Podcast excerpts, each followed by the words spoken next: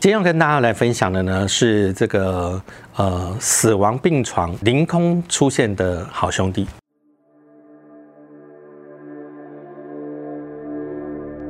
那其实这个故事呢，就是我们曾经在医院所谓的死亡病床红衣服的这个女鬼出现。通常她出现那一床床上的这个呃人哦，在两三天内就会离奇的就死亡了。后来啊，才有我去处理这件这个医院的红衣女鬼的故事。但是在这个之前，发生过一个离奇的。医院里的灵体的故事了。有些医院呢，哈，它有可能有高级的病房，一个人一间一个房间，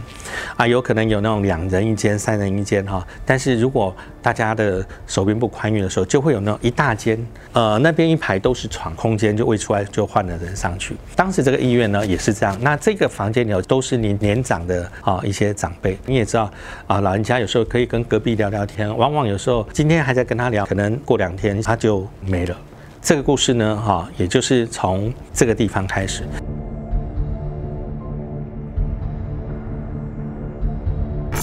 那这些老人家往往就有时候他在聊天，哎，左边聊聊，右边聊聊啊，那我也认识你，你也认识我啊，就这几个人嘛，哈，就算不聊天，我也看过你的样子。好，有一天呢，这个医院里头呢，哈，来了一个年轻人，那这年轻人其实他是因为感冒，他可能为了保暖，他穿的比我这一件还更保暖的一个皮衣。穿皮衣的这个病人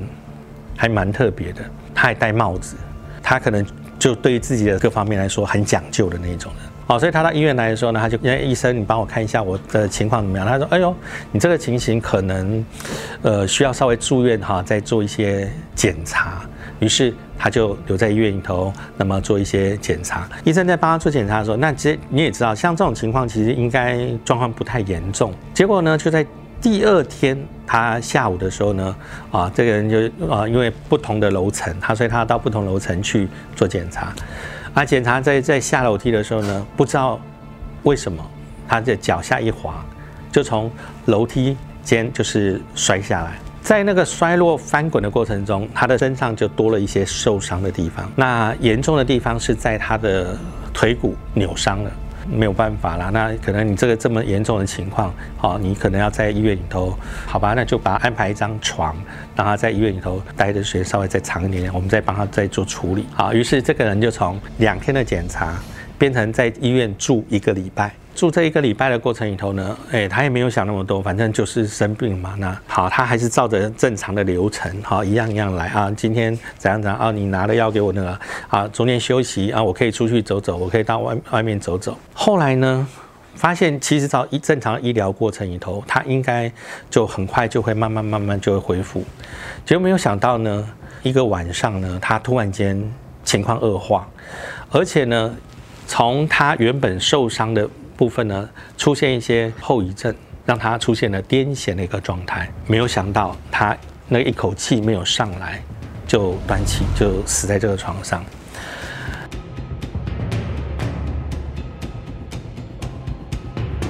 这个年轻人其实只有三十几岁哈，那因为他我刚才讲穿着本来就很特别，就是穿着皮衣啊，戴着帽子，你要不引人注目也很难。看起来就是事情到这个地方就告了一个段落，结果没有想到呢，这个医院里头在呃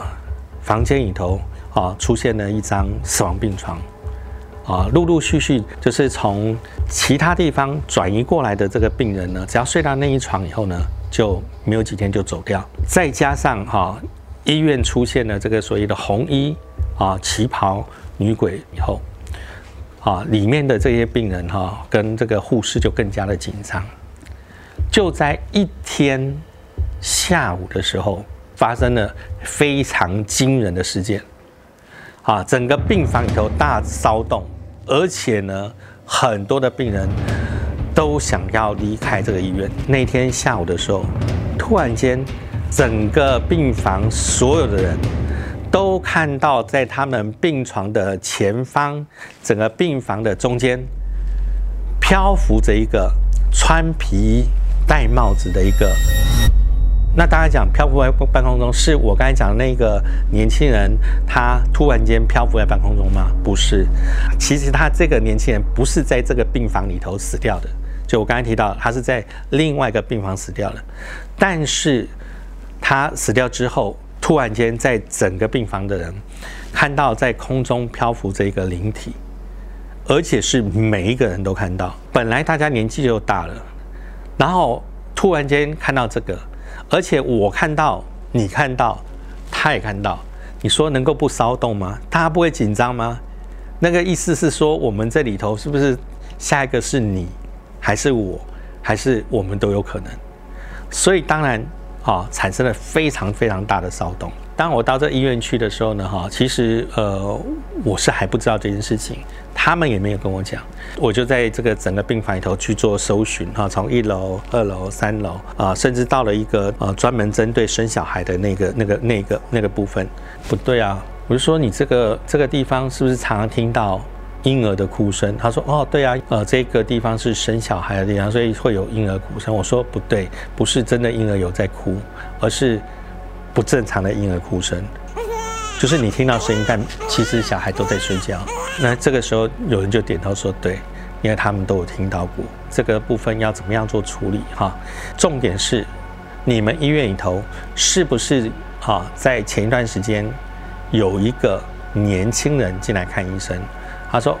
那这个年轻人呢？他的穿着很特别，穿着的就是皮衣，戴着一个帽子，比较资深。有看到人就说：好，对，没有错，就是有这个人。我然后我就说：那这个人进来的时候是不是只是很轻微？后来呢，在你们医院里头，很快的一个礼拜内就死掉。那这个时候他们就说：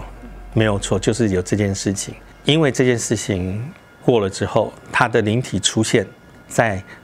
老人病房的那一个房间里头，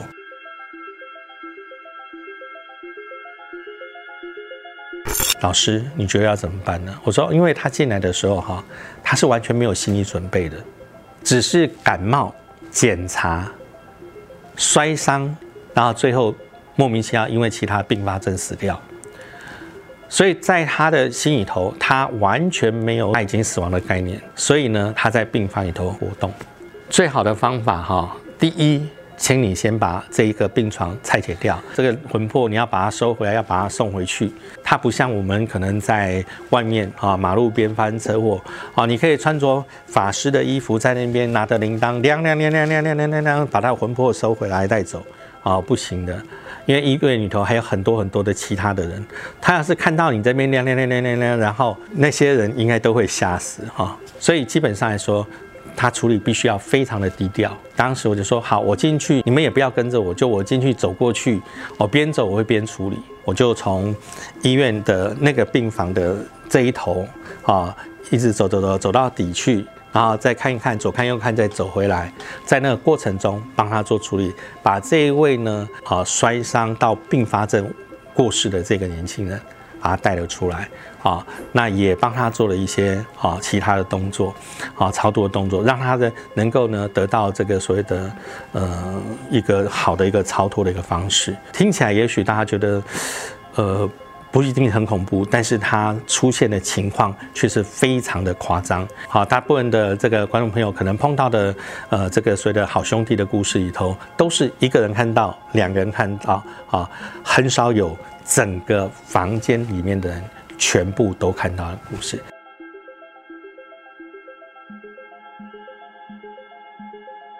老师，你超度的时候啊，那些被超度的对象，他会跟你沟通吗？会。他们怎么怎么沟通？呃，其实就像说话一样，只是不同的是，我们说话是用嘴巴讲。对。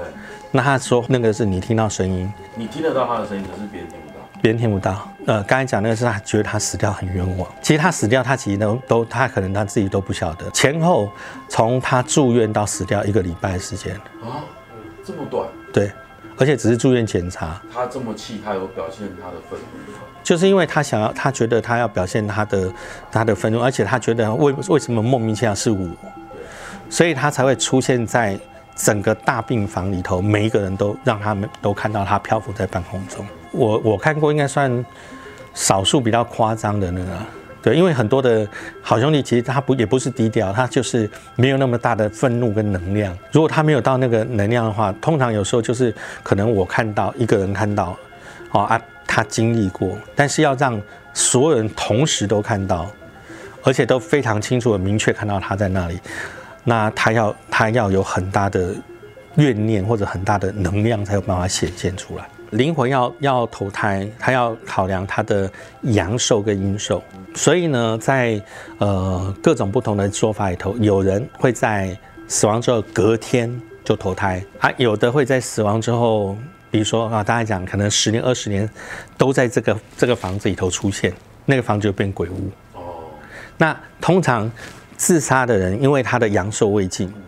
所以他的阳寿必须折抵他的阴寿，然后折算以后呢，啊，比如说他可能还有十年可以可以再存在的话，那他这一折阴寿之后，他可能在这个房子就会出现三十年。所以有时候你会发现啊，这个比如高雄鬼屋，哇，这个房子哦，当时多恐怖多恐怖，然后哎啊，我小时候也听了很恐怖，然后现在已经变开咖啡咖啡厅了，然后他进去，哎，感觉隐约有那个，可是气氛可是。就没有人再看到他，那有时候就是我刚才讲的，他的灵魂他有一定的这个所谓阳寿阴寿的一个概念，所以呢，也就是他经过多久以后，他有可能啊阴寿也结束了，阳寿也结束，呃阳寿的折算阴寿的时间结束了，他也可以得到投胎的机会，那他就离开了。